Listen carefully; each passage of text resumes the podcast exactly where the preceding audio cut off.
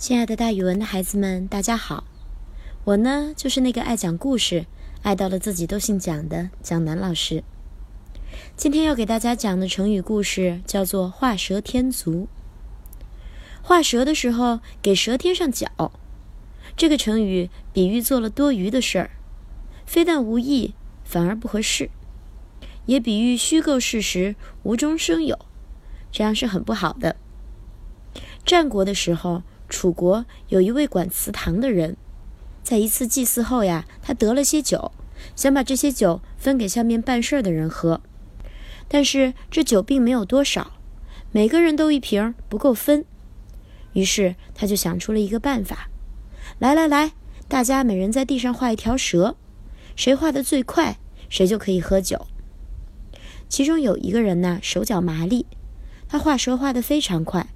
他正准备把酒拿过来喝，他看了看其他人，其他人都还在埋头画，他总觉得自己是不是还能再做点什么。于是呀，他又拿过小木棍，给自己画的蛇添上了四只脚。这时候，另外一个人刚好画好了，便从他手上把酒抢过来，并说：“哎，你看看，虽然你画的最快，但你画的这是什么呀？这不是蛇。”蛇怎么会有脚呢？所以你没有按要求画，这样算下来，应该是我画的最快。于是这个人把酒抢过来，咚咚咚咚咚咚咚就喝掉了。蛇本来是没有脚的，为什么非得给它添上脚呢？这样在画蛇比赛里面，非但无益，反而不合适。所以这个成语“画蛇添足”之后就用来比喻做了多余的事儿。比如，咱们可以这样造句。